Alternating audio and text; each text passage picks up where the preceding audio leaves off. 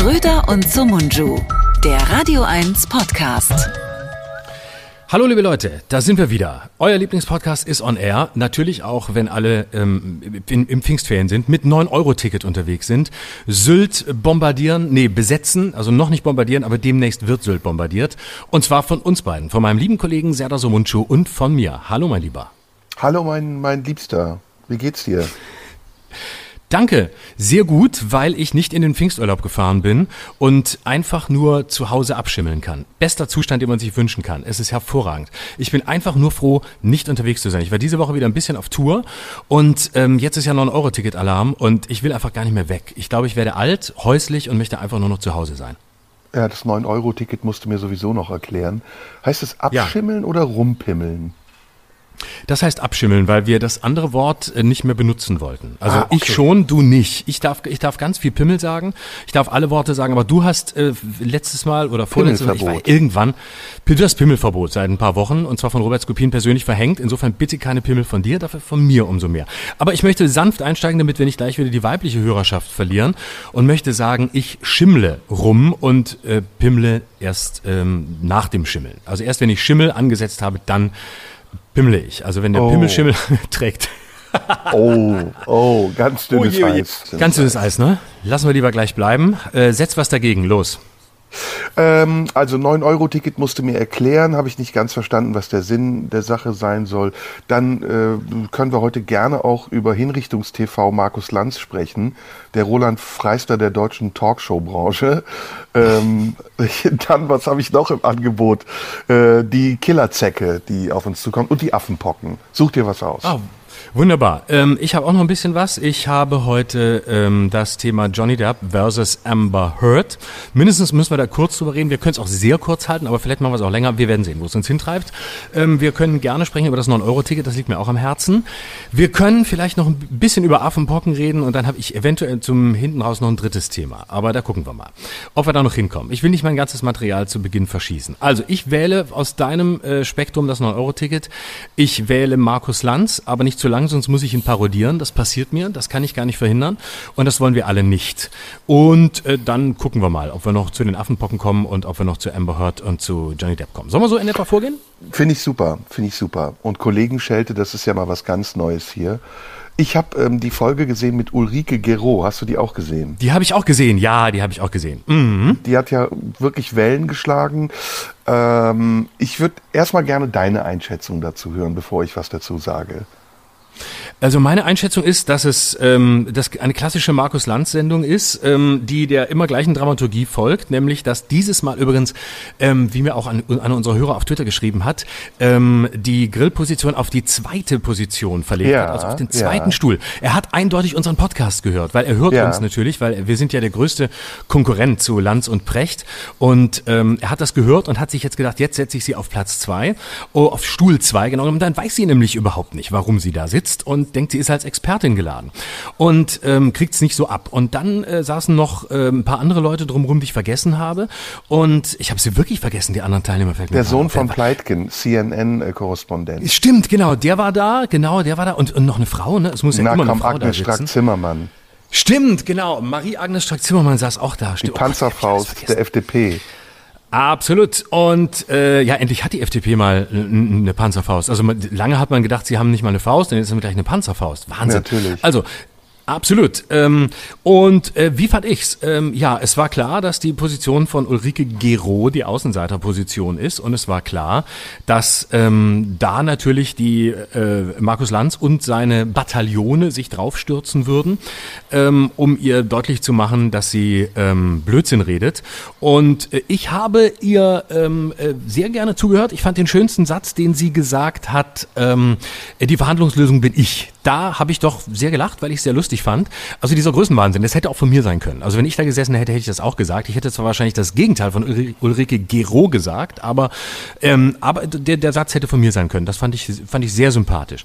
Ich fand äh, Ulrike Gero, ähm, ja, äh, wie, wie immer halt, wenn die, diese Leute da sitzen, ähm, kann man alles machen, aber ähm, mir persönlich, um das Lieblingswort der letzten Show aufzunehmen, erneut zu unterkomplex. Aber in Ordnung. Aber dafür gibt's dann halt Gegenwind. Also ich fand jetzt nicht, dass es, ähm, dass es so dramatisch war, dass man jetzt sagen muss, man muss Ulrike Gero jetzt irgendwie eine intellektuelle Gehhilfe kaufen oder sie irgendwie im, im äh, Straßengraben zusammen äh, weil sie jetzt äh, da so zerlegt wurde. Also ich fand es ihren Thesen äh, sehr äh, angemessen, muss ich sagen. Wie darauf reagiert wurde. Nee, wie Markus Lanz und die Runde mit ihr umgegangen ist. Die, über die Reaktionen müssen wir separat reden. Ich fand nur zunächst die Sendung. Äh, die fand ich, das fand ich, äh, das fand ich eine, eine okaye Position. Ich fand auch, dass Lanz das, das äh, in seinem eigenen Stil, wie wir es letzte Woche besprochen haben, äh, einwandfrei, einwandfrei gemacht hat. Und ähm, ja, also ich finde auch nicht dass er so einseitig ist. Also weil du beim letzten Mal sagtest, es geht dann immer gegen die gleichen und Sarah Wagenknecht kriegt ab und Ulrike Gero. Ich habe nochmal in ein paar Folgen reingeguckt, es ist wirklich immer einer da, der im Fadenkreuz steht. Und äh, drumrum wird das flankiert von entsprechenden Journalisten. Ich saß selber mal bei Lanz, da war Olaf Scholz da. Und das weiß ich noch, unvergessene Aufzeichnung, weil er hat wirklich damals, äh, Olaf Scholz war noch Hamburger Bürgermeister, es war noch weit davon entfernt, SPD-Kandidat zu werden. Und dann saß Lanz da und hat wirklich versucht, Olaf Scholz zu grillen und er hat sich so die Zähne ausgebissen und er hat es nicht geschafft, weil er hat sich ohne Witz in der Aufzeichnung eine Stunde nur an Olaf Scholz abgearbeitet, flankiert von zwei, drei Journalisten wie immer und Scholz ist halt Scholz und Scholz sagt halt nichts. Und ähm, am Ende äh, haben sie dann nochmal 20 Minuten davon rausgeschnitten es war aber trotzdem nicht interessanter. Und das Schlimmste war, dass ich damals da war, um mein Buch zu promoten und ich kam quasi gar nicht mehr zu Wort. Er hat dann noch gesagt, ja, und äh, Florian Schröter war auch noch da, hat ein spannendes Buch geschrieben, reden wir vielleicht ein andermal drüber, das war's für heute und da war die Sendung vorbei. Also ich glaube, ähm, Lanz ist einfach der Griller unter den, unter den Talkmoderatoren und das hat er auch da gemacht. So, jetzt du der Roland Freisler der Talkshow-Szene, habe ich ihn ja genannt. Äh, ja. Ironischer und satirischerweise äh, zwei Dinge. Also das eine ist, dass ich mich frage, warum wir eigentlich aus diesem Argumentationsdilemma nicht rauskommen, das immer, wenn dieses Thema besprochen wird, aufkommt. Es sind ja eigentlich immer die gleichen Phrasen und äh, die prallen dann aufeinander und am Ende wirkt das Ganze immer sehr unversöhnlich. Äh, in diesem Fall ging es um Waffenlieferungen mal wieder äh, und es gab drei Leute, die für Waffenlieferungen waren und die der Meinung waren, nur die Lieferung schwerer Waffen würden den Ukraine-Konflikt schnellstmöglich beenden. Und auf der anderen Seite saß auf ziemlich einsamer Position Ulrike Gero, die gesagt hat, Waffenlieferungen verlängern diesen Konflikt und wir müssen eine Kompromisslösung finden, die in diplomatischen Verhandlungen liegt. Und dann gab es dann noch Markus Lanz. Das sind die drei Faktoren. Jetzt können wir uns die Frage stellen, welche Aufgabe hat ein Moderator? Ist er eigentlich nur Moderator? Moderiert er eine Runde? und äh, sorgt dafür, dass diese Runde in einem ausgeglichenen Verhältnis zueinander steht und miteinander mindestens kompromissbereit umgeht oder noch nicht mal konsensfähig, sondern dem anderen zuhört, seine Argumente annimmt, mit diesen Argumenten umgeht und am Ende für den Zuschauer ein Mehrwert darin liegt, eben nicht eine verhakte Diskussion zu sehen oder ihr beizuwohnen, sondern eine konstruktive Diskussion zu erleben, in der Lösungsvorschläge gemacht werden und ein Konflikt, der ja wirklich sehr, sehr kompliziert ist, besprochen wird auf eine Art und Weise, wie es ihm gebührt. Ich fand, das war nicht der Fall. Ich fand, dass Lanz sehr tendenziös war. Ähm, mein Lieblingssatz in der Sendung war, wer fängt an? das fand ich, das war das Hallali und danach ging's ab. Und ähm, eine Passage, in der ich ihn total drüber fand, war diese ganz lange Passage, in der dann Ulrike Gero gar nicht mehr hat ausreden lassen, die, wie ich fand, sogar relativ souverän und ruhig geblieben ist durch die ganze Sendung hinweg, obwohl sie sich eigentlich auch im Vorfeld der Sendung dessen bewusst gewesen sein muss, dass sie da auf verlorenem Posten ja. ist. Genau, ähm, also das wollte ich auch gerade sagen. Ja, ich wollte, ja, das wollte ich auch sagen. Man weiß ja, wo man hingeht. Also man weiß ja auch, wie die Runde. Das muss man vielleicht, wenn ich, darf ich da kurz unterbrechen oder willst du weitermachen? Na, bitte, bitte sehr, bitte ich drum. Man muss, glaube ich, für die, die es nicht wissen, auch mal einmal kurz erklären, wie das abläuft. Also wenn man in so einer Sendung zu Gast ist, dann gibt es ähm, die Anfrage, ob man kommen will. Und dann sagt man zunächst, ja, kann ich mir vorstellen. Und dann fragt man, wer ist noch so da? Und dann kriegt man mit, wer noch so da ist. Also das heißt, man weiß, ähm, wer da sitzt, schon Tage vorher, ähm, mindestens in der Richtung. Manchmal gibt es da noch Änderungen, da sagt nochmal einer ab, kommt ein anderer dazu. Ähm, und ähm, aber man weiß schon, okay, da und da wollen die hin. So. Und dann kommt es zu einem ausführlichen Vorgespräch, das bei Lanz sehr, sehr ausführlich ist, eine sehr fleißige Redaktion, sehr fleißige Bienchen, stellen wirklich alle Fragen. Dann telefoniert man anderthalb Stunden mit denen und im Grunde genommen wird während des Vorgesprächs das gesamte Interview nur viel ausführlicher, als es am Ende sein wird, schon geführt. Natürlich nicht in der Härte, wie Lanz es führt, aber die, du merkst einfach die Zielrichtung. Da wollen die hin, da wollen die dich hinkriegen, da stehst du. Ähm, das ist dann Manege und du weißt vorher in der Manege, wo du stehst, wann der Stier kommt und in welcher Richtung du ähm, dann aufgespießt wirst, wenn du ihn nicht rechtzeitig als Torero sterben lässt. Also du weißt es alles. Das heißt, du bist vorbereitet und Ulrike Gero musste wissen, in welcher Runde sie da sitzt. Und schon allein der Name Marie-Agnes Strack-Zimmermann hätte ihr sagen müssen, dass das keine Kuschelrunde wird. So, das nur als kleine Erklärung. Jetzt du. Genau, jetzt würde ich in die nächste Stufe der Analyse gehen und mal fragen, was wurde da eigentlich gesagt und wie hätte ich es mir gewünscht und weshalb hat eigentlich Markus Lanz aus meiner Sicht da keine gute Figur abgegeben. Die Argumente sind ja fast schon Standard. Das, was ähm, Ulrike Gero gesagt hat, ist das Argument der ähm, Gegenseite des sogenannten Lumpenpazifismus. Wir wollen keine schweren Waffenlieferungen an die Ukraine, weil wir damit erstens den Konflikt verlängern und zweitens Putin, um das Reizwort für dich nochmal aufzugreifen, Streifen provozieren und nicht wissen, wohin die Reise geht. Denn Putin ist nicht einfach nur irgendwer, sondern er ist äh, Anführer einer Atommacht, die im Zweifelsfalle für verheerende Folgen sorgen kann, wenn dieser Konflikt sich weiter zuspitzt und eskaliert. Das war so ungefähr ihre Position, die hat sie, finde ich, sehr fundiert vertreten. Da gab es aber jetzt auch nichts Neues. Und ich fand auch, mhm. wenn man ihr was vorwerfen kann, dann ist das die Frage, wie willst du denn diesen Kompromiss finden? Und da gab es auch bei der Gegenseite, ich finde, wir machen das hier immer ganz gut vor, ähm, dass wir nicht immer entweder oder sprechen, sondern eben das aber auch mit einkalkulieren.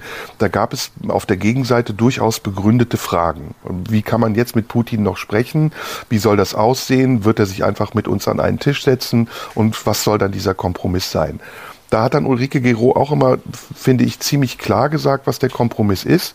Darauf ist mir auch ein bisschen zu wenig eingegangen worden, nämlich die Neutralität und ähm, Demilitarisierung der Ukraine unter der ähm, Abgabe dieser ähm, dieser ähm, streitigen Region Donbass und ähm, der Krim würde ich jetzt auch noch mal mit einrechnen.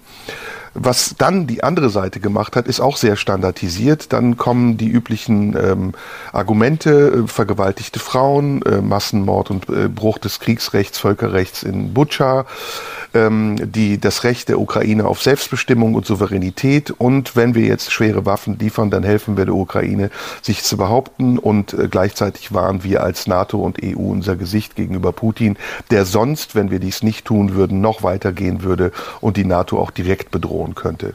Das waren so die zwei Fraktionen, wenn ich das jetzt mal grob zusammengefasst wiedergeben kann.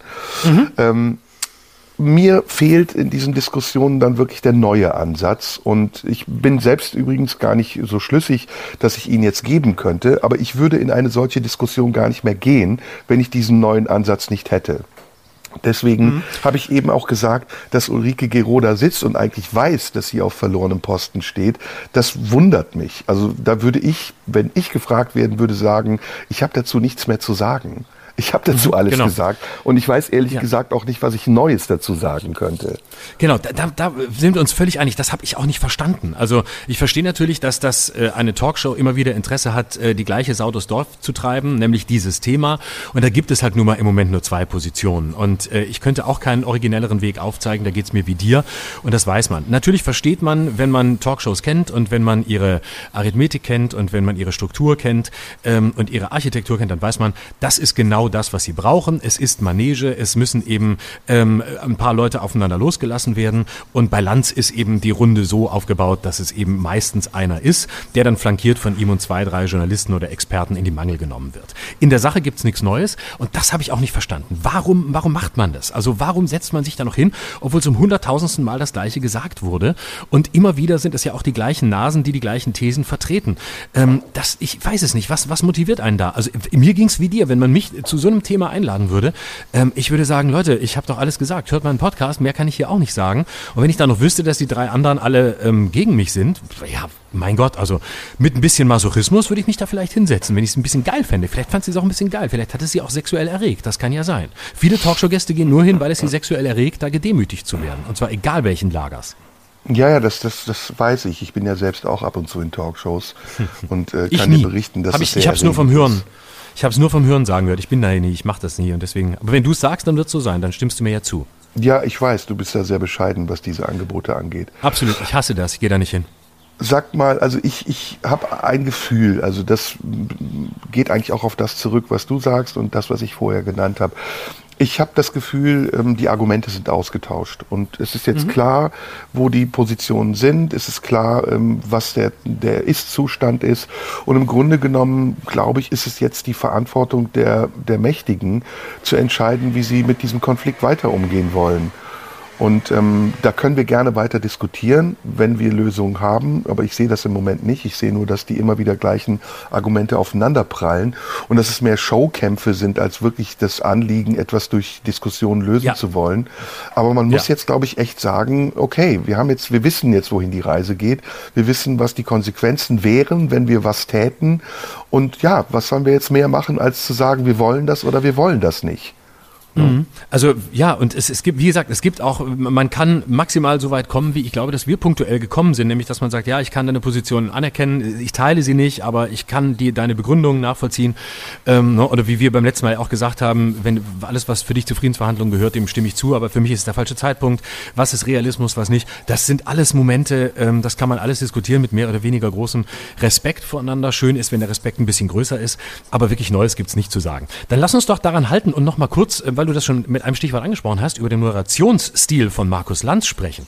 Ich, äh, du, du, nennst ihn den, den Roland Freisler unter den Talkshow-Moderatoren. Ähm, sag mal warum, was, was, äh, was ist die Begründung? Ich ahne es, aber sag's noch mal kurz, weil ich glaube, ich sehe es anders. Ich muss das differenzieren. Also es gibt ja in Markus Lanz Werdegang schon eine Entwicklung und ähm, die finde ich sehr positiv. Ähm, am Anfang war Markus noch sehr ähm, schnell, hat viel unterbrochen und eigentlich hat er dabei nicht viel zu sagen gehabt. Und man hat das Gefühl, oder man hatte das Gefühl, dass es ihm eher darum ging, sich selbst äh, darzustellen, dass er sehr eitel ist und dass ihn seine Gäste kaum interessieren. Das hat sich seit einer geraumen Zeit geändert, ähm, ganz arroganterweise denke ich auch durch meinen Einfluss, denn er hat ähm, sicher auch meine NTV-Talkshow gesehen und Elemente dessen übernommen. Also zum Beispiel auch aktiv in eine Diskussion hineinzugehen, lacht nicht so jovial. Ähm, also aktiv in eine Diskussion, sage ich ja. Also ja, aber das ist ja nicht ausgeschlossen, so wie du ja eben auch gesagt hast. Übrigens halte ich das wirklich für wahr, dass er unseren Podcast hört und indirekt das bei ihm auch wirkt. Also ich glaube nicht, dass wir so unbekannt sind, dass jemand wie Markus nee. Lanz an uns vorbeigehen kann. Ähm, nee, auf keinen Fall. Vor allem jemand, der selber im Podcastgeschäft ist, der hört doch die Konkurrenz. Also alle machen das, das außer uns. Wir ja, und niemanden, weil wir ignorante Säcke sind das sowieso arrogant, äh, ignorant, aber wir sagen ja auch Dinge, die wir später wiederfinden in den Argumentationen anderer Leute. Ob wir die Eben. jetzt als erstes gesagt haben oder ob wir sie Doch. selbst adaptiert haben, das weiß ich nicht. Nee.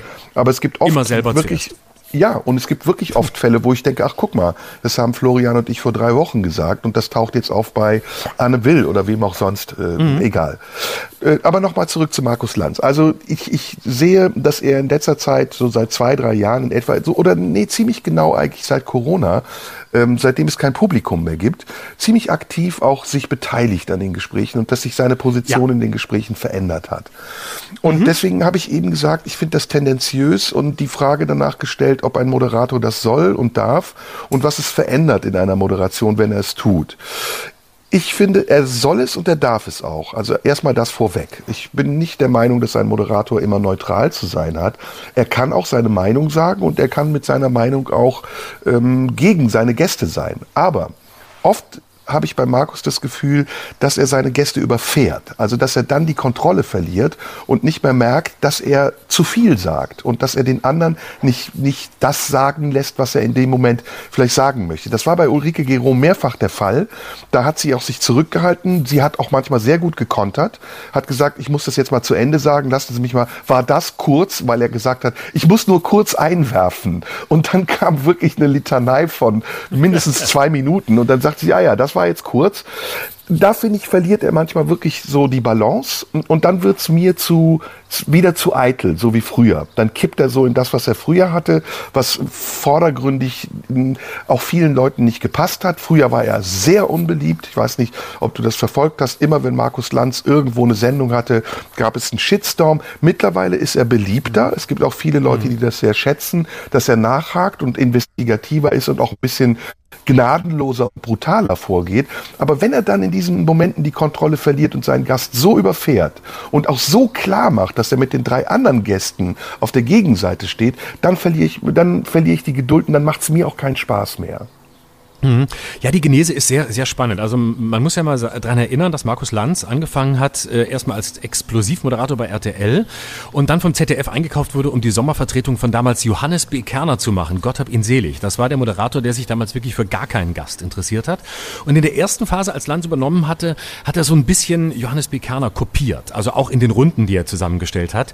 Ich erinnere mich an höllische Comedian-Runden, in denen ich saß, wo einfach sechs Comedians eingeladen wurden und dann wurden Pointen von denen abgefragt. Da bin ich damals auch hingegangen. Es war entsetzlich. Und das war so, dass Obwohl Johannes du nie in Talkshows gehst.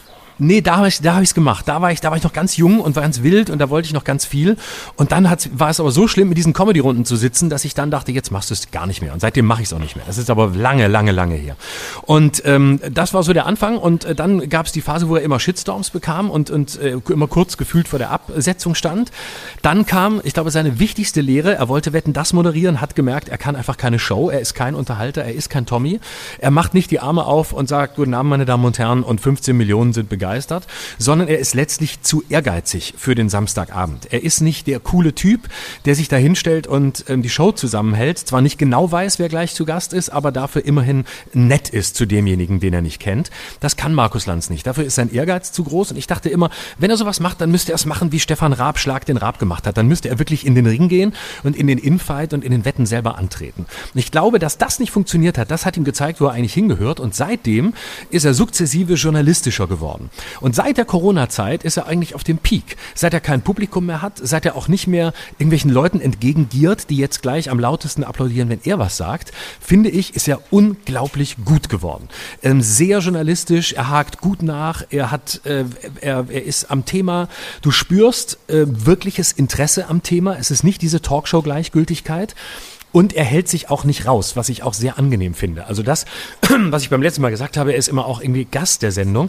Das finde ich eigentlich meistens ziemlich gut, weil ich so denke, ja, das ist eben nicht wie die anderen, die gibt's ja schon, die sich einfach raushalten und immer die nächste kritische Frage stellen, die eben jetzt gestellt werden muss, was journalistische äh, Hausarbeit ist und journalistisches Handwerk. Lanz ist immer mit vollem Engagement dabei, diskutiert, ist leidenschaftlich, hat eine Position und hat mindestens scheinbar eine.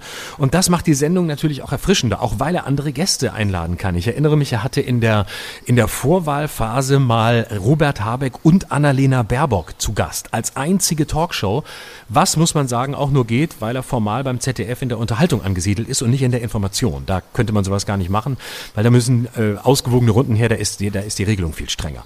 Und da muss ich sagen, ich finde Markus Lanz wirklich saugut, ähm, aber es gibt den Kippmoment, wenn er wirklich in seine Agenda geht. Wenn du so merkst, jetzt lässt er sich komplett vom, jetzt lässt er sich komplett von der Leine. Und äh, dann fragst du dich echt, warum sitzt er noch auf dem Moderatorenstuhl? Und da denke ich dann auch manchmal, Markus, ist gut. Du machst es geil. Du bist gut informiert. Du fragst gut. Du hörst zu. Du lässt die Leute mittlerweile ausreden. Aber jetzt dich so zu verbeißen wie so ein Hund, der einfach denkt, so, ich beiße jetzt in, da in dieses Stöckchen rein, bis ich's im Maul habe. Da denke ich manchmal, es, es ist ein bisschen, es ist ein bisschen drüber. Es ist dann auch manchmal so, dass ich denke, ja, ich hab's jetzt, ich jetzt verstanden. Jetzt mach doch mal den nächsten Punkt, der ganz hinten auf Position 5 sitzt auch noch ein Gast, den ich gern kennenlernen würde. Ja, ja, das wäre fast einer Meinung. Ähm, wobei ich noch was hinzufügen will. Also ich bin nicht so begeistert von ihm wie du. Äh, ich finde tatsächlich, er ist viel besser geworden, das muss man sagen. Ähm, aber ähm, das, was du eben mit äh, diesem Kippmoment meinst, das hat meistens etwas damit zu tun, dass er ja auch ein sehr moralischer Mensch ist. Also jetzt in der Diskussion mit Ulrike Gero wurde er wirklich sehr, sehr moralisch, moralin sauer fast schon. Und ähm, dann finde ich, ist es nicht mehr ebenbürtig. Dann nutzt er seine Position als Moderator auch aus, um den Gast niederzubügeln. Und das hat was mit Respekt zu tun. Also ich finde schon, man muss als Moderator immer auch den Respekt vor seinen Gästen wahren. Und es gibt, es gibt auch andere Beispiele, die ich jetzt nicht namentlich hier nennen will, wo die ganze Sendung auf Respektlosigkeit ausgelegt ist, bei denen ich mich frage, soll das einen Unterhaltungswert haben, dass man jemanden sich einlädt, den man dann niederbügelt? Oder ist das einfach nur ein Kontrollverlust? Oder ist das sogar eine Pflicht, dass man ab einer bestimmten Grenze, wenn sie überschritten wird, auch sagt, okay, bis hierhin und nicht weiter und jetzt zeige ich mal, was ich wirklich denke. Bleiben wir bei Markus Lanz. Bei ihm ist es mir zu viel. Bei, in dieser bestimmten Sendung, über die wir gerade sprechen, aber auch in der Sendung, über die wir letztes Mal schon gesprochen haben mit Sarah Wagenknecht, war es mir zu erwartbar, weil mittlerweile ist mir klar, welche Position er hat. Und ich finde, dass dann an diesem Point of No Return irgendjemand ihm mindestens im Ohr, Markus Heidemanns oder wer auch immer, sagen müsste, Markus, es reicht jetzt. Wir haben es kapiert, du hast es gut gemacht, du hast die Frau an einen Punkt gebracht, an dem auch die Leute erkannt haben, ob sie sich verrennt oder nicht, das ist dann Meinungssache, aber bis hierhin sollten wir jetzt gehen und dann nicht weiter. Ne? Ja, punktuell geht's mir auch so. Ich glaube, mein Toleranzbereich ist da noch größer. Ich bin dann doch da sehr gerne Zuschauer und denke, jetzt geht's richtig ab und äh, freue mich drüber. Aber da bin ich natürlich, ich bin da Fan des Spektakels. Ich bin da nicht so, ich bin Brot- und Spieletyp und nicht so ein Demokratietyp. Da unterscheiden wir uns einfach. Ja, ja, ja, ja. ja. aber, aber damit ist eigentlich auch alles gesagt. Ich wollte jetzt diese genau. Sendung nicht nochmal aufarbeiten. Und gut auch, dass wir jetzt nicht nochmal auf die Diskussion selbst eingehen. Darüber haben wir hier Nö. auch ausführlich gestritten und konstruktiv gesprochen. Ne? Ich denke, daran kann sich dann Markus Lanz das nächste Mal ein gutes Beispiel nehmen.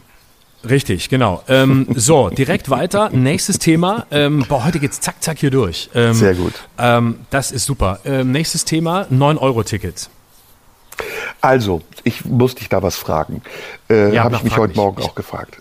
Antwort da kommt, immer gern, werde immer gern da, da, kommt eine rot-grün-gelbe Bundesregierung auf die Idee, ein Ticket äh, rauszugeben für 9 Euro, mit dem man bundesweit reisen kann, außer in ICEs, also in allen Nahverkehrszügen und in Mittelstrecken und auch Fernverbindungen ohne ICE.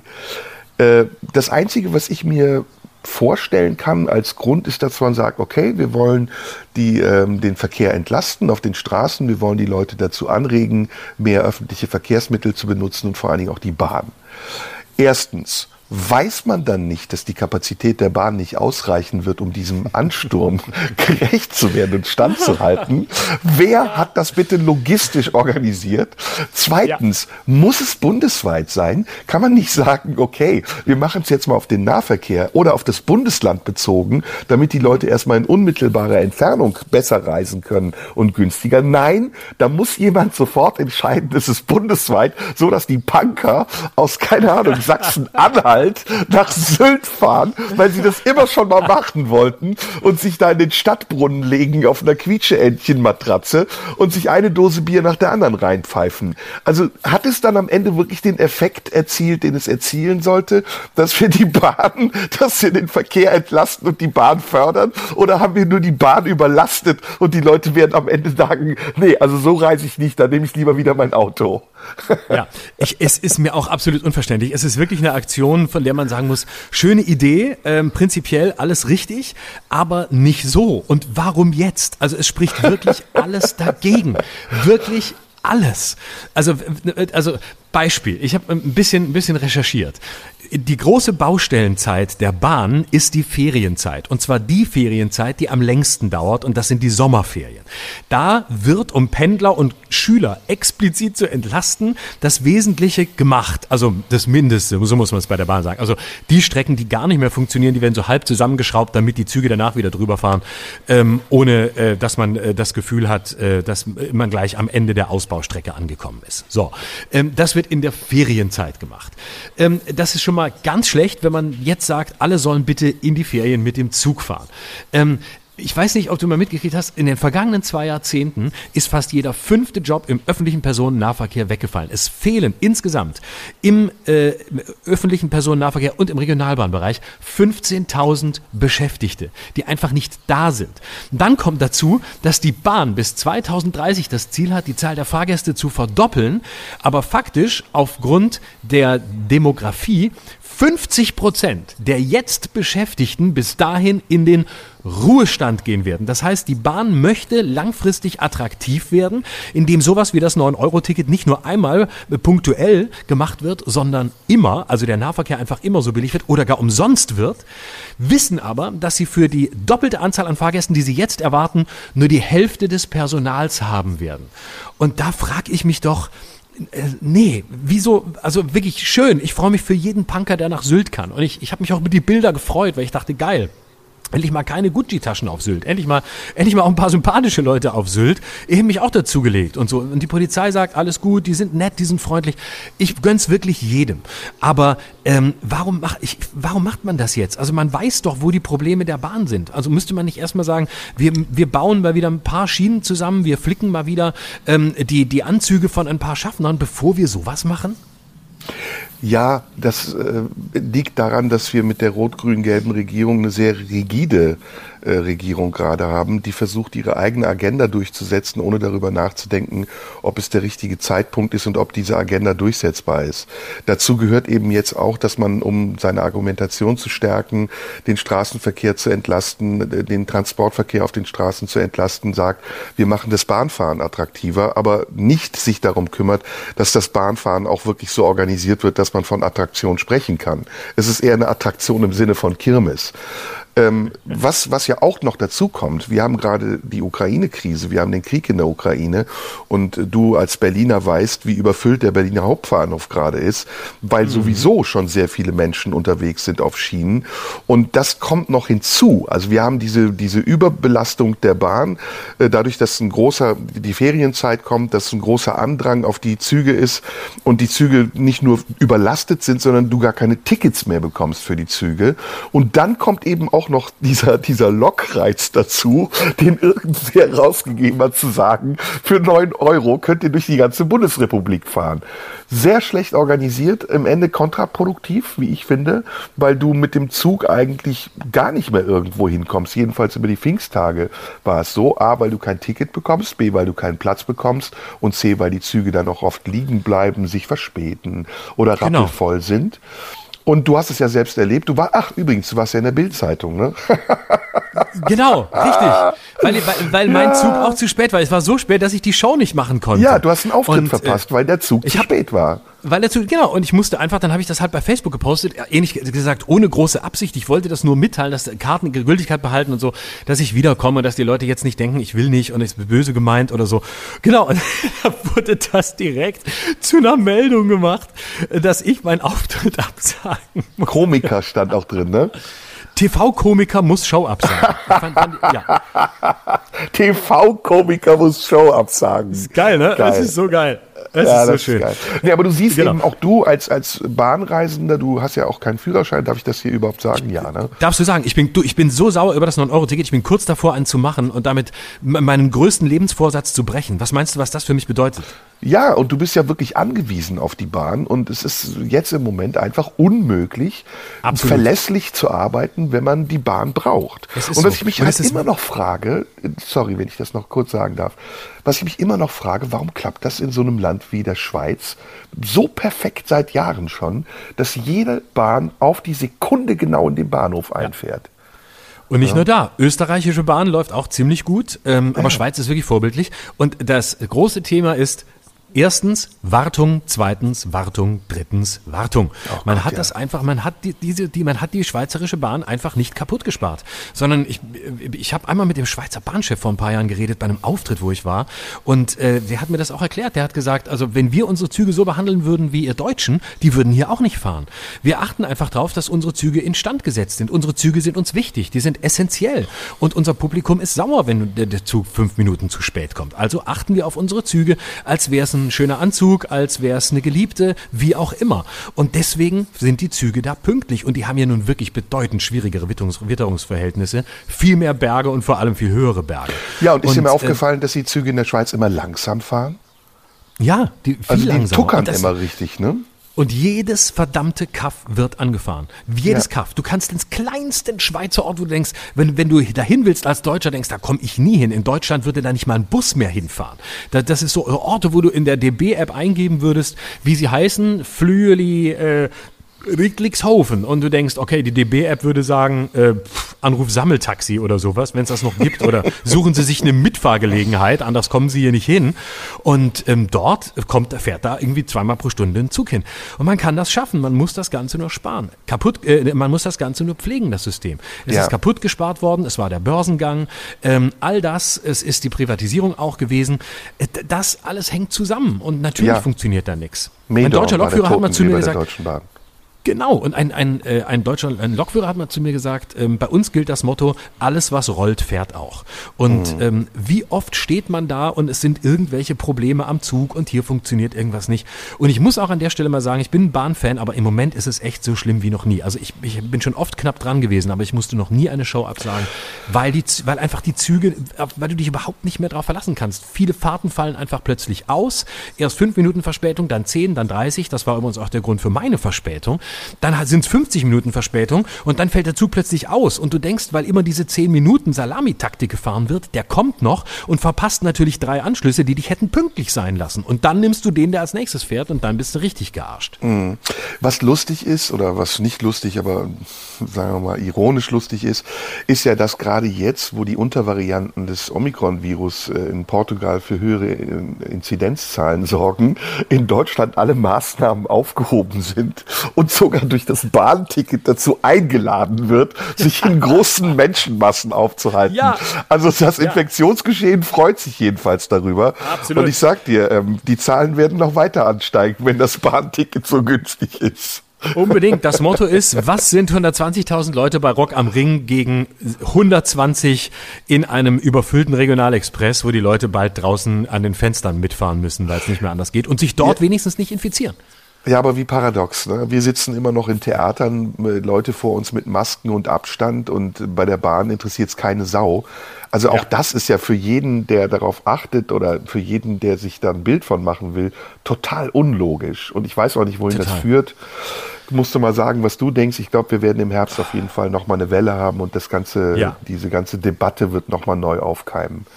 Ja, vor allem bei dieser Omikron-Variante, soweit ich sie verstanden habe. Du merkst auch, ich bin zurück in meinen Beruf als Hobby-Virologe gegangen. Ähm, diese Omikron-Variante, diese B4 oder wie sie heißt, B4-Variante, ist ja offenbar, äh, entzieht sich ja auch der Impfung und ähm, mehr. Also ist immun, wie sagt man, immun, äh, was sagt man, re, re, resistenter. So heißt Escape, es, immunresistenter und Immun-Escape. Genau, ist eine Immun-Escape-Variante. So ist es, genau, Immun-Escape. Und äh, deswegen ist die auch so, ähm, ist, kann es damit auch wieder hochgehen. Und da sagt man aber, hey, alle, allesamt mal, alle Mann mal in Zug und schön die Freizeit genießen. Das ist wunderbar. Brot und Spiele für die Massen. Endlich wieder Hamstern. 9-Euro-Ticket. Geil. Womit wir bei den Affenpocken wären. Hast du schon äh, Analverkehr ich hatte sie noch in nicht. den letzten Wochen? Ich hatte nee. sie noch nicht. Ja, ich habe äh, regelmäßig Sex mit Affen, das ist klar. Ich weiß, ich bin äh, stehe steh sehr auf Tiere, das wollte ich an der Stelle auch mal sagen. Und äh, meine Liebsten sind Paviane und zwar wegen des Arsches. Ähm, das ist, sind so meine Lieblingsaffen. Äh, regelmäßig. Also ich habe, ja, wie du weißt, bei mir im Keller mehrere Affen, die ich halte und hole mir immer einen. Das ist so eine Michael Jackson-Tradition, die ich fortsetze. Und ich lasse mich aber regelmäßig, ich würde mich gerne testen lassen auf Affenpocken, aber gehe immer hin und werde dann auf Corona getestet und bin immer negativ. Das ist schade, aber ähm, ich hoffe drauf, dass ich es bald kriege, weil ich mir die nicht entgehen lassen möchte. Habe aber jetzt wiederum äh, ich, leider meinen Impfausweis nicht gefunden und ich fürchte, und das kotzt mich echt an, dass ich zu früh geboren bin für Affenpocken. Ich glaube, ich bin noch geimpft gegen Pocken. Scheiße, ey. Diese Scheißimpferei. Ich komme aus dieser Zeit, als man gegen alles geimpft wurde. Und wenn ich ein paar Jahre später die Geburt, die, die, die Gnade der späten Geburt, Affenpocken zu kriegen, wäre gewesen, ein paar Jahre später geboren zu sein. Aber ich war zu früh dran. Ah, okay. Du bist also immun, wenn du geimpft bist gegen die regulären Pocken. Aber dann doch auch gegen Affenpocken, oder habe ich es falsch verstanden? Also ich habe nur gehört, dass es äh, meistens homosexuelle Männer trifft und da war ich eigentlich schon raus. Ja. Da habe ich gedacht, okay, ja, gut, bei den Affen, nicht, das, das, ist okay. Bei den Affen habe ich jetzt noch nicht so genau geguckt, was es für ein Geschlecht ist, weil die sehe ich ja immer nur von hinten. Ich weiß es nicht, ob die schwul sind oder nicht. Also ich, für mich sind es, ich weiß nicht. Bei Affen ist mir das Geschlecht auch egal. Ich gucke da nicht so genau hin. Aber es ist doch jetzt von Mensch zu Mensch übertragbar. Du denkst, es wäre nur von Affe zu Mensch übertragbar. Ich hoffe, dass ich es mit Affen schneller kriege. Das hoffe ich einfach, Ach weil ich möchte so. hinter mir haben. Ja, ich habe, so. entschuldige mal, ich habe doch aus der Corona-Zeit gelernt. Ich will es schnell haben. Ich weiß, ich muss schnell haben, dann habe ich es hinter mir, dann bin ich immun und so, dann muss ich mich nicht nochmal impfen lassen, falls noch ein extra Impfstoff kommt oder so. Man weiß ja nicht, welche Untervarianten da entstehen. Und ähm, deswegen sage ich, äh, jetzt werden die Affen gerammelt, damit ich es bald hinter mir habe. Ach so. Und da es ja jetzt nicht eine Tröpfcheninfektion ist und sich nur über Geschlechtsverkehr oder vornehmlich mhm. über Geschlechtsverkehr überträgt, trägt man dann ja. Gesichtsmasken oder Penismasken? Gar nichts. Also ich bin da, ich habe das schon immer, also das ist, Verhütung wird für mich überschätzt. Also ich sag einfach, äh, was da ist, ist da und da wird reingefahren und dann fährt man wieder raus und dann schläft man. Also das ist so ist Also du hast jedenfalls Wenn ich Auto Angst. fahre als jemand, der keinen Führerschein hat. du hast jedenfalls keine Angst vor Affenpocken. Ich habe ehrlich gesagt gar keine Angst vor Affenpocken. Nee, hast du Angst? Nö, nö. Ich habe eher Angst vor Analverkehr. Ja? Also Ja. passiv oder aktiv? also bist du, bist du hier Bottom oder Top? nicht zu äußern. Ich möchte mich dazu nicht äußern. Hast, also hast, hast du Angst, deinen Geschlechtspartner mit Analverkehr zu, wie soll man sagen, zu Johnny Deppen oder ähm, hast du eher Angst, ähm, Oh, direkt das nächste Thema. Äquivalent würde ich sagen. Am- Amber gehörtet zu werden? Also äquivalent. Je nachdem, welches Geschlecht habe ich äh, bei passiv oder äh, genau oder aktiv. Also es hängt vom Geschlecht ab. Ja, kann ich nachvollziehen. Äh, wobei, ähm, ich sollte, ich muss die Affen mal fragen oder auch sonst. Ich äh, kann Männer von Frauen auch nicht so unterscheiden. Ich bin da auch eh offen in alle Richtungen, weil ich bin, was, was bin ich? Ich bin sehr, ich bin, ich bin auf Twitter. Also ich bin letztlich offen für alles, in alle Richtungen. Deswegen bin Ja. ich auch, ich will auch nicht so genau hingucken, weil ich finde es diskriminierend, wenn man hinguckt und sagt, ah, okay, du bist ein Mann, du bist eine Frau, mir ist das egal. Ich möchte meine Geschlechtspartner nicht aufs Geschlecht reduzieren. Ähm, das ist der Punkt. Ich möchte sie auch auf sonst nichts reduzieren. Äh, Ich ich finde, will da kann man nur- ja. ja, also ich will einfach nur Spaß. Äh, Genau, wollte sagen, da kann man sich auf den reinen Spaß beschränken und wir machen mal eine Spezialsendung dann nur darüber. Damit sind wir genau. aber schon bei Amber Heard und Johnny Depp, wobei das ja schon Yes. fast eine alte Kamelle ist. Aber ähm, Ja. sag, was wolltest du darüber sprechen? Äh, ich Ich weiß dir, alles ähm, über diesen Prozess. Wirklich? Oh, ich habe nicht, ich weiß nicht alles. Ich hab, hast du das rund um die Uhr geguckt? Warst du einer von denen? Ich habe nicht, ich habe es immer, immer nur in der Zeitung drüber gelesen, in der Bildzeitung, da wo ich Ach. selber vorkomme. Da, die lese ich. Ich habe es sogar live gesehen, nicht alles, aber vieles und manches, was ich lieber nicht gesehen hätte. Und Ja. ähm, es war eine seltsame Mischung aus gruseliger Anziehung, die mich dazu gebracht hat, das zu gucken. Ähm, und zum Teil war es auch, ähm, hatte es was Shakespearehaftes. Also es war, Ja. da war Amber Heard, war mal äh, Lady Macbeth, dann war Johnny Depp Richard der Dritte. Also es kam alles drin vor, was man so will.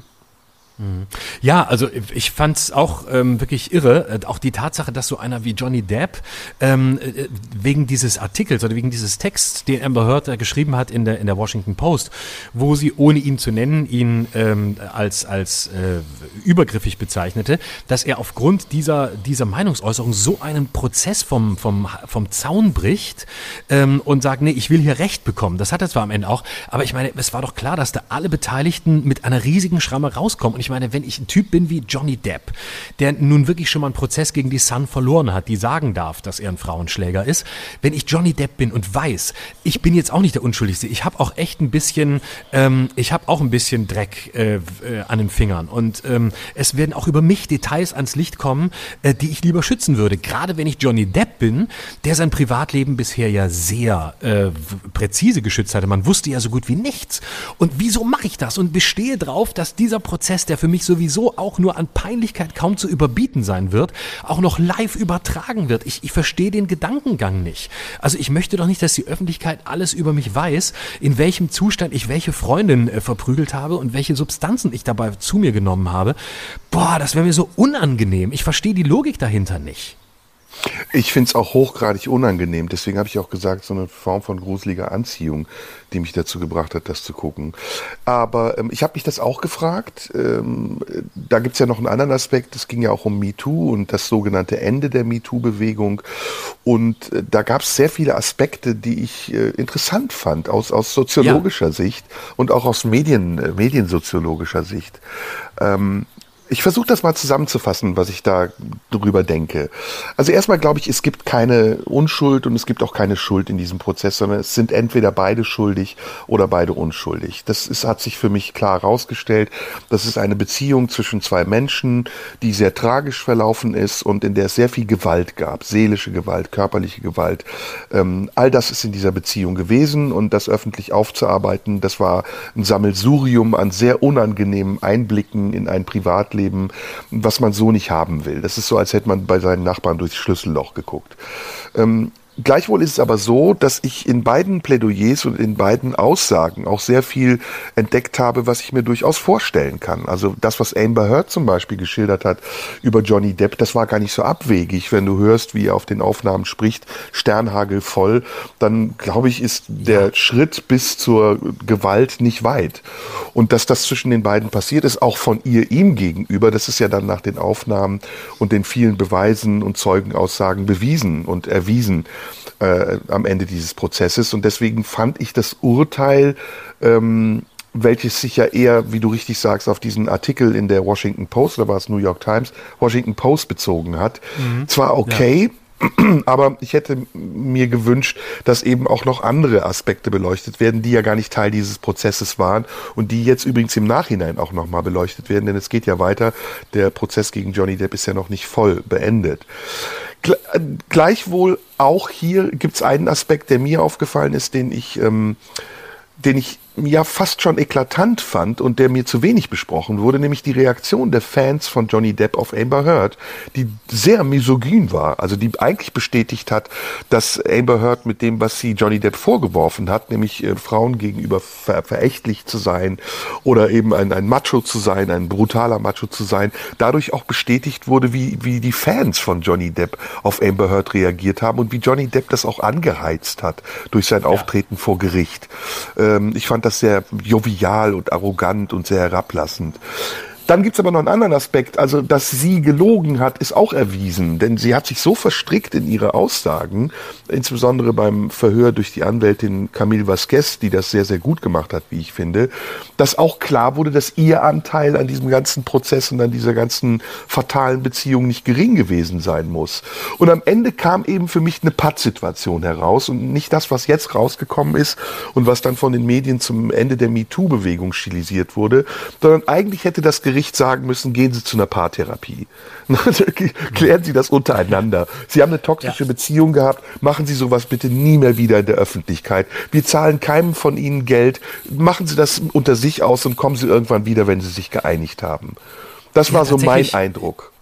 Ja, man hätte im Grunde eine Strafe eigentlich äh, beiden aufbürden müssen dafür, dass die die Justiz damit behelligen, weil ähm, es ist äh, es ist einfach ein Fall, der ist der ist nicht entscheidbar und ich fand es auch falsch, dass äh, Johnny Depp so viel mehr ähm, Geld äh, zugesprochen bekommen hat als als Amber Heard. Ich finde, wenn schon, dann gleich viel, äh, einfach um zu zeigen, äh, äh ja vielleicht ähm, hat der eine hier mehr verbrochen als der andere, aber diese Ungleichbehandlung, äh, Johnny Depp so viel mehr und dann sie so viel weniger und dann entspricht die Summe noch irgendeiner früheren Summe. Ich habe es vergessen. Ich, es, ich weiß es nicht. Ich finde es ich find's eine, eine ziemliche Posse und es zeigt mal wieder, dass es einfach äh, zu nichts führt, äh, zu versuchen, solche toxischen Beziehungen in irgendeiner Form vor Gericht zu klären. Und am tragischsten fand ich eigentlich, und das ist so der ernsteste Aspekt daran, dass man äh, offensichtlich sehen konnte, dass beide, nämlich Johnny Depp und Amber Heard ähm, schon in, in, im Kindes- und Jugendalter offensichtlich Gewalt in der Familie erfahren haben. Johnny Depp eher von seiner Mutter.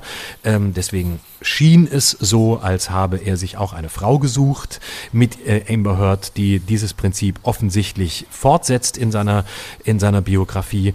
Ähm, sie hat offensichtlich, wenn es stimmt, äh, auch eine Borderline-Störung, was natürlich sehr krass ist. Sie hat auch Gewalt erfahren, äh, schon in der Jugend. Also das ist alles so dramatisch und es ist alles so schrecklich und es ist menschlich wirklich furchtbar, ähm, dass äh, ich ja schon fast ähnlich wie du denke, es ist einfach nicht der richtige Ort, das in einem, in einem Gerichtssaal zu machen und man muss es auch nicht die ganze Welt wissen lassen. Ähm, ja, es ist, es ist wirklich eine ganz schlimme Posse. Wieso? Es ist eigentlich die, die Perversion ähm, der, der, ähm, des Privaten, das ans öffentliche Licht gezogen wird. Also das wirklich Privateste, was zwei Menschen miteinander teilen, wird hier quasi im Livestream-Format präsentiert. Und das sagt natürlich schon auch, auch äh, was aus äh, darüber, dass äh, dann das Private offensichtlich doch ähm, durchgehend mittlerweile das Öffentliche ist. Es gibt da eine Stelle, die ich äh, gesehen habe, die mich sehr bewegt hat und äh, über die ich auch noch mal ganz kurz mit dir sprechen will. Da sitzt Amber Heard im Zeugenstand und ihr wird ein knapp sieben Minuten langer Ausschnitt aus einem Gespräch der beiden vorgespielt. Und mal abgesehen ähm, davon, wer hat das aufgezeichnet, warum wurde es aufgezeichnet, das ist ja eine Frage, die man sich immer wieder gestellt hat, denn diese Beziehung war ja von Anfang an eine öffentliche Beziehung. Sie hat Fotos von ihm gemacht, wie er besoffen eingeschlafen ist, er hat Aufnahmen von ihr gemacht, wie sie ihn ankeift. Also da ist ja schon vieles im Unargen gewesen. Abgesehen also davon ähm, lässt sich. Warte mal, ich soll dich doch hinweisen, wenn du, warte mal, ich soll dich hinweisen, wenn du, wenn du Sachen leicht falsch sagst. Du hast gesagt, da ist was im Unargen gewesen. Es muss was im Argen gewesen sein, oder? Äh, ja, du hast recht, vollkommen, absolut ja? im Argen okay. gewesen sein. Danke sehr. Oh, sehr, sehr gut, sehr, sehr gut. Mach das bitte weiter. Ähm, Umgekehrt auch. Ja, und abgesehen davon, wie gesagt, dass da was im Argen gewesen sein muss, äh, habe ich mich bei diesem Ausschnitt eben auch gefragt, wie fühlt man sich eigentlich als Amber Heard, wenn man im Zeugenstand sitzt und da wird wirklich das Intimste von, vom Intimsten weltweit ausgesprochen und vorgespielt. Und die Szene ist so, die beiden sind offensichtlich ziemlich angeschickert und du hörst in der Art und Weise, wie sie sprechen, dass diese Beziehung durch ist. Also sie wollen sich eigentlich nur noch verletzen. Und sie reden auch nicht mehr miteinander, sondern sie reden nur noch gegeneinander. Und vielleicht kennst du das, ich habe solche Beziehungen auch schon erlebt oder solche Situationen, Beziehungen Gott sei Dank noch nicht, wo du einfach weißt, es, du erreichst den anderen nicht mehr, nur noch dadurch, dass du ihn so, so, so schlimm wie möglich verletzt und Dinge sagst, die ihm wehtun. Und das ist in, dieser, in diesem Ausschnitt der Fall. Sie macht sich lustig über ihn, er sei so ein großer Star und sagt das alles mit so einer lakonischen Stimme und so einem ironischen Unterton. Ja, du bist ja der Größte. ja, ich weiß. Und, und er ist total besoffen und sagt so, yeah, und versucht ihr so ein bisschen Kontra zu geben. Und dann kommt eine Stelle, die ich halt besonders peinlich finde, weil sie auch sehr sexuell ist. Sie sagt die ganze Zeit, ähm, suck my dick, aber sie sagt's am Anfang so wie leck mich am Arsch. Ne, suck my dick, suck my dick. Und irgendwann sagt sie aber, und das ist kaum hörbar, und du musst dir diese, diese Stelle vorstellen im Kopf, wirklich, die sitzt in diesem vollen Gerichtssaal vor den Kameras, die das weltweit übertragen, hört ihre eigene Stimme, die plötzlich in so eine Art Geilheit umkippt und dann zu Johnny Depp sagt, und das gibt's ja auch in Beziehungen, dass Leute so eine Art Ersatzsex aus diesem Streit machen und sagt zu ihm, sag, dass ich deinen Schwanz lutschen soll. Sag, dass ich deinen Schwanz lutschen soll. Und du merkst, sie nähert sich ihm und die beiden nähern sich in dem Moment an und fangen auch an, so ein bisschen, ja, so, so sich zu teasen, lachen miteinander. Und ich vermute, sie, sie fasst ihn an. Also sie fasst ihn nicht nur im, im, im sprichwörtlichen Sinne an, sondern sie berührt ihn. Seine, seine Hose, sein Glied, holt es raus. Und dann redet sie plötzlich über ihn, also über, auch über seinen Pimmel in der Ski-Form. Also sagt Ski. Ja, und, und, und, und, und macht sich lustig, sagt, oh, Ski, oh, Mom. Und er so, no, baby, no, Und dann eskaliert das Ding komplett, weil es zu dieser Annäherung nicht kommt. Und sie wird fast schizo und lacht ihn nur noch aus und lacht ihn wirklich nur noch ja. auf die übelste Art und Weise aus und geht hoch, also ignoriert ihn plötzlich auch und er ruft ihr hinterher, Aquaman! Es ist so bitter. Und du siehst sie da am Zeugenstand sitzen und sie, sie leidet auch mit und sie ist sich auch total dessen bewusst, dass die Leute dieses andere Gesicht von ihr sehen und ist entblößt bis auf die Knochen und er sitzt ihr gegenüber, sie gucken sich nicht an, würdigen sich keines Blickes und du fragst dich am Ende, A, warum gucke ich das? Ja. Und B, warum wird das übertragen? Warum haben die dem zugestimmt? Das, was du eben gesagt hast. Ja, eben, Waren ja. sie sich dessen nicht bewusst, dass das passieren würde? Und es ist doch für ja. beide der Super-GAU. Niemand wird Johnny Depp irgendwann mehr ernst nehmen können, so wie Amber Heard auch nie mehr wieder irgendeine Rolle spielen wird in einem Kinofilm. Ja, und äh, ich meine, sie wollte es verhindern offensichtlich. Sie wollte ja auf gar keinen Fall, dass das Ganze übertragen wird. Es war allein sein, sein Wunsch und er hat das durchgedrückt, dass es übertragen wird. Aber auch das, was du am Anfang gesagt hast, ich fand es auch unglaublich, was es da an Mitschnitten gab. Also haben die sich schon mal vorab äh, verabredet, um alles mitzuschneiden, äh, damit sie anschließend vor Gericht Material haben? Vielleicht ist es alles nur eine ganz große Show, vielleicht war es Aktionskunst oder so. Ich habe keine Ahnung. Aber was ist das für eine Beziehung, wo du schon weißt, okay, man, man filmt sich jetzt ständig gegenseitig und man nimmt schon mal alles auf, damit man es nachher im Beweisfall hat. Ich meine, dann, kann, dann kannst du es auch bleiben lassen. Oder, oder war das eine Obsession oder was? Hier, guck mal, wir sind so ein Insta-Pärchen. Wir, wir, wir filmen einfach gleich mal die ganze Beziehung mit, damit wir nachher nicht noch die Insta-Story separat machen müssen.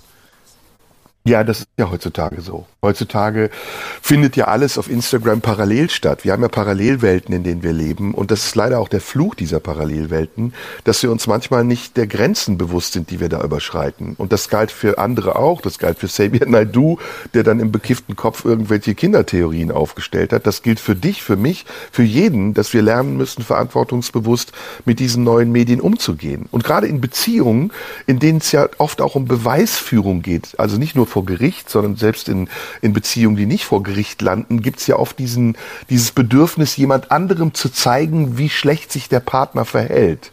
Und ich glaube, das ist der Grund, weshalb sie es gemacht haben. Sie brauchten einfach noch, noch eine dritte Person. Aber aus der dritten Person sind 30 Millionen geworden, die es jetzt sehen.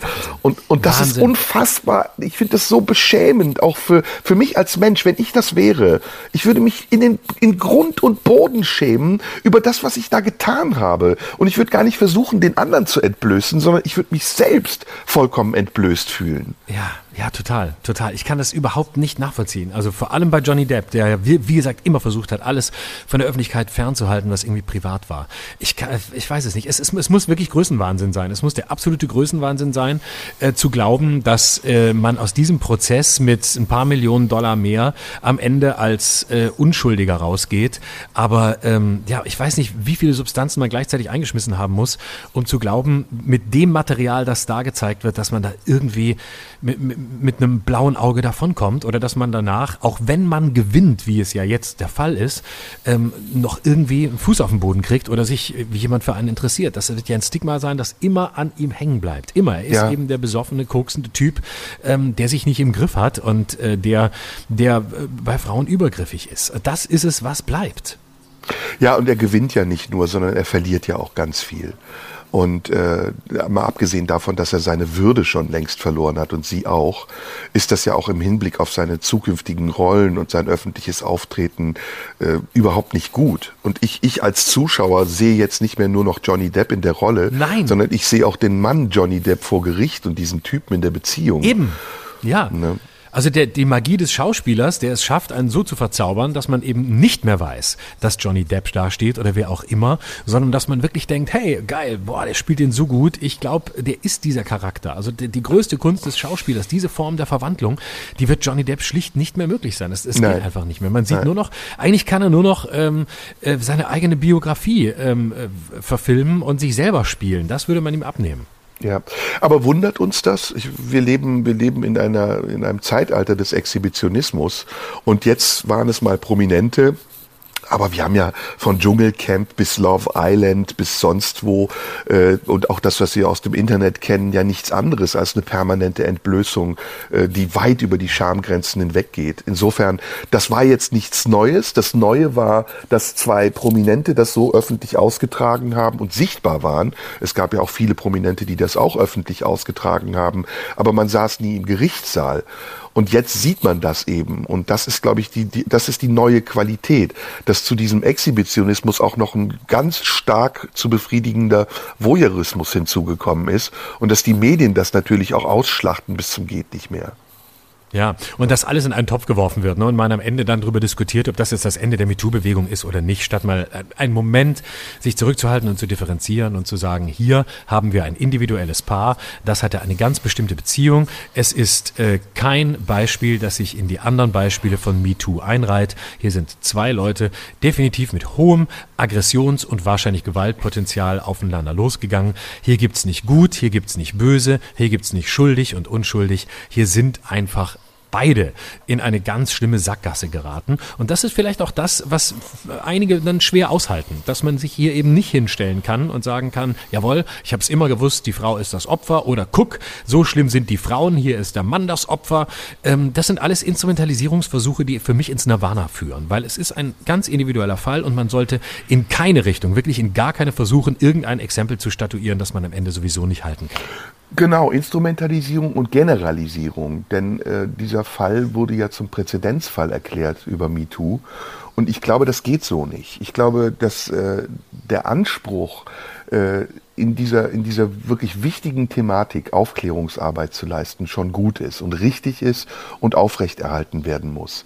Aber gleichzeitig kann man durch einen solchen Präzedenzfall diese ganze Sache nicht entscheiden und am Ende sagen, siehst du, MeToo war berechtigt oder nicht, sondern MeToo bleibt berechtigt, solange es eben äh, sexuelle Gewalt in Beziehungen gibt und Übergriffigkeit und auch Sexismen in der Gesellschaft.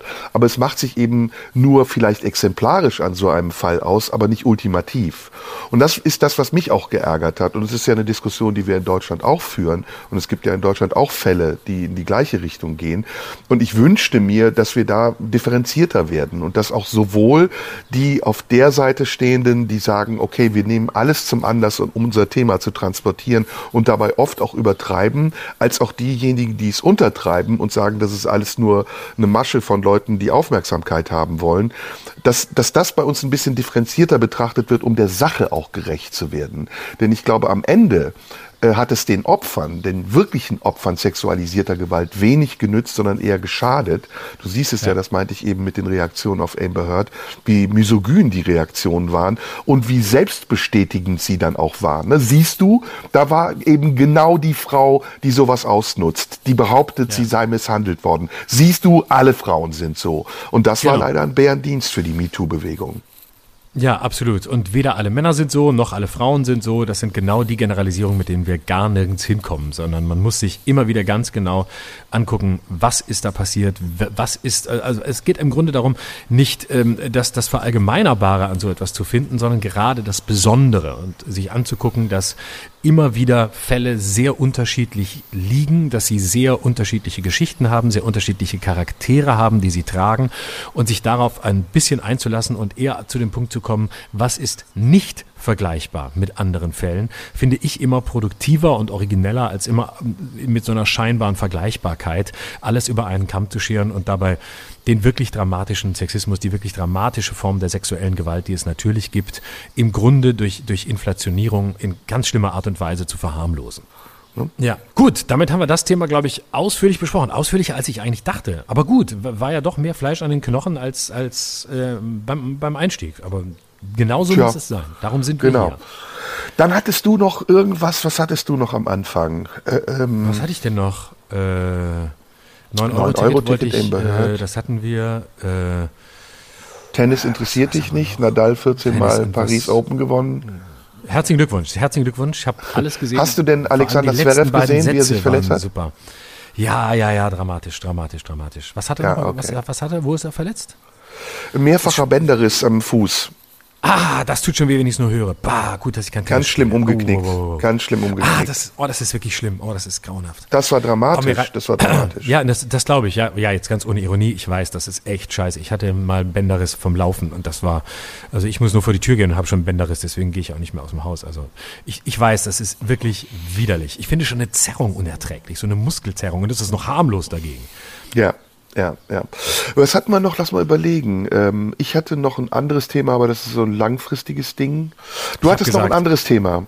Nee, ja, ich habe aber auch ein längerfristiges Thema. Das ist so grundsätzlicher Natur. Das können wir, das machen wir mal in Ruhe. Das, das ist heute ist so ein schöner, schöner Schlagabtausch wie beim Tennis. Es geht hin und her, viele Themen zackig durch. Ähm, ich hätte noch zum Schluss und dann lass uns doch heute mal ganz revolutionär einfach ein bisschen früher Schluss machen. Was hältst du denn davon? Finde ich super. Also, ich finde zum Beispiel, ich meine, wir sind ja öffentlich-rechtlich. Ich möchte auch auf meinen Tarifvertrag bestehen. Wir nehmen hier am Pfingstmontag auf. Heute ist Feiertag. Ähm, ich weiß gar nicht, wie das genau aussieht, ob wir das überhaupt dürfen beim RBB am, am Montag, am Pfingstmontag arbeiten. Da müssten wir nochmal nachfragen. Ja, ja, aber du hast recht, wir können heute wirklich mal ein bisschen kürzer sein. Dann schieß mal los. Was gab's denn noch am Ende? Äh, es gab nur diesen, diesen Tortenwurf im Louvre auf die Mona Lisa vom Klimaaktivisten. Habe ich nur am Rande mitbekommen. Habe ich nur am Rande ist, mitbekommen. Ist eine geile Geschichte. Ist ein Typ, Klimaaktivist, 36 Jahre alt, ein Mann, der sich äh, beim Eingang äh, direkt ein, ähm, ein, ein äh, Rollstuhl geliehen hat, um äh, so zu erscheinen, als habe er eine Behinderung und hat sich eine Frauenperücke aufgezogen. Also gleich zwei Minderheiten auf einmal gespielt, Frau und ähm, Behinderung, weil er natürlich wusste, dass er eine Torte auf die Mona Lisa werfen will. Er war schlecht vorbereitet, denn die ist ja natürlich gut geschützt. So schnell ist die nicht von der Torte zu treffen. Ähm, und das Interessante war aber, dass er ja bestätigt hatte, dass er natürlich als Mann im Rollstuhl niemals so schnell zur Mona Lisa gekommen wäre, weil man nicht so viel Mitgefühl gehabt hätte. Es handelt sich also eigentlich vielleicht eher um eine Diskriminierung von Männern an dieser Stelle. Und dann wirft er diese, diese Torte ähm, und sagt dann, ja, müssen wir fürs Klima tun und Mutter Erde und so. Und, und alle reden natürlich jetzt über ihn. Aber am Ende dachte ich, das ist doch genau die Energie der Zerstörung, die man im Silicon Valley Disruption nennt, die die Ausbeutung der Erde erst möglich gemacht hat. Das heißt, er nimmt die Mittel seiner Gegner, um damit symbolisch ein Kunstwerk zu zerstören, das er als Kunstwerk wahrscheinlich gar nicht verstanden hat. So, Ganz das abgesehen ist alles, davon, dass ich dazu zu sagen habe hochgradig kunstfeindlich ist. Hochgradig. Das auch, ja. ja. Ja, ja das habe ich nur am Rande mitbekommen, war für mich jetzt auch kein großes Thema, so wie für dich Tennis oder Fußball. Insofern, ja. wir sind eigentlich durch. Ich hätte jetzt mit dir noch über Eifersucht gern gesprochen. Das machen das wir aber ein tolles Thema. später. Das machen, wir, machen wir in einer der ne? nächsten Folgen. Ja, super. Ja. Das machen wir. Ich habe auch noch ein schönes Thema. Macht und Ohnmacht Hast du denn, mit dir besprechen. Oh, auch sehr gut. Macht und Ohnmacht finde ich auch sehr gut. Es gab ja auf unsere letzte Folge wieder viele Reaktionen. Zum Teil sind sie auch bei mir angekommen. Ähm, wie war es bei dir? Was, was gab es bei dir für Reaktionen? Ganz unterschiedliche. Also meistens ähm, sehr viel ähm, Liebe und dann natürlich die üblichen Fronten. 50 Prozent, die sagen, äh, der Somunchu hat zu Recht, du bist der letzte Penner. Äh, halt doch einfach die Fresse. Und die andere Hälfte, die sagt, der, ähm, äh, der Somunchu ist der wirklich allerletzte Penner. Ähm, äh, sorgt doch dafür, dass er die Fresse hält und beende den Podcast. So in etwa hat sich's aufgeteilt. Okay, da könnten wir ja jetzt ein kleines Manifest äh, ablassen über unsere Freundschaft, Beziehung, äh, Kollegialität, ja. Loyalität. Ähm, wie, wie sollen wir es nennen? Wie, was sollen wir sagen? Das äh, kopulationistische Manifest in Zeiten der Affenpocken. genau, das schreiben wir demnächst zusammen auf und dann kann man das erwerben. Mhm. Absolut, genau. Und dann haben das alle und dann ist gut. Und das kopulistische Manifest, sehr gut. genau, das ist gut. Das ist ein guter Titel, oder? Finde ich super. Das kopulistische Manifest finde ich super. Kann man uns vielleicht auch so ein paar Stichworte für geben und schreiben an dich, Schröder at live? Nee, das Ad darf ich nicht mehr sagen. Ne? darf ich nicht Schröder mehr sagen. Es heißt Schröder live bei Instagram. Genau. genau. Oder äh, und, Marlene Dietrich Post. Ali 20 14482 Potsdam. Genau, das ist das eine. Was hatte ich denn noch? Ich nur mal ganz kurz äh, resümieren, was wir in der letzten Woche noch hatten. Ja, genau. Gab ein paar Leute, die fanden dich, paar Leute fanden dich oberlehrerhaft mir gegenüber, weil du da mein Programm auseinandergenommen hast. Ja, ja, ja. Äh, ja, ja. Ne, und so. Und äh, ich nehme dir eigentlich nur übel, dass du mir unterstellt hast, dass ich ähm, äh, über die Intellektuellen, die den offenen Brief geschrieben haben, sogenannte Intellektuelle gesagt hätte. Habe ich nicht. Ich habe sie Chefintellektuelle genannt. Und das ist ein großer Unterschied. Das ist eine andere Ironieform. Und da warst du mir zu ungenau. Ich wünsche mir, wenn du meine Programme kritisierst, was du immer gerne tun kannst, dass du sie bitte so genau guckst, dass du sie genauso drauf hast wie den offenen Brief, den du vorgelesen hast. Ja, aber das mache ich nie mehr wieder. Ich habe damit jetzt so schlechte Erfahrungen gemacht. Ich mache das nie mehr wieder. Wieso? Wieso schlechte Erfahrungen? Womit jetzt Nein. genau? Nein, ich habe damit gute Erfahrungen gemacht. Erstens, weil ich dich überhaupt nicht vorführen wollte oder oberlehrerhaft wirken wollte, sondern weil ich eine Meinung dazu hatte, die ich dir vielleicht öffentlich war das ein Fehler, aber die ich dir sagen wollte. Und du hast ja aus meiner Sicht auch sehr gut reagiert, indem du alles erklärt hast. Und damit war ich auch sehr zufrieden. Gleiches gilt übrigens auch für dich. Du kannst ja auch über meine Dinge was sagen und dann werde ich dir da auch auf antworten. Aber ich glaube, das dass die Leute da die Leute projizieren da sehr oft, ne? Und das ist ja auch okay. Mhm. Sie denken, glaube ich, manchmal zu sehr, dass wir da aus Konkurrenz sowas machen oder dass wir das tun, um dem anderen weh zu tun oder zu schaden oder öffentlich ihn vorzuführen. Äh, ich sage das mal an dieser Stelle nochmal ganz deutlich. Wir machen diesen Podcast so natürlich und unvorbereitet wie möglich. Und deswegen sind die Gespräche auch so, wie wir sie privat führen würden. Und äh, das ist manchmal dann für die Leute, denken sie dann vielleicht, das wäre ein Konflikt. Aber ich habe hier noch nie das Gefühl gehabt, dass wir einen unlösbaren Konflikt, geschweige denn irgendeinen demonstrativen Konflikt hatten.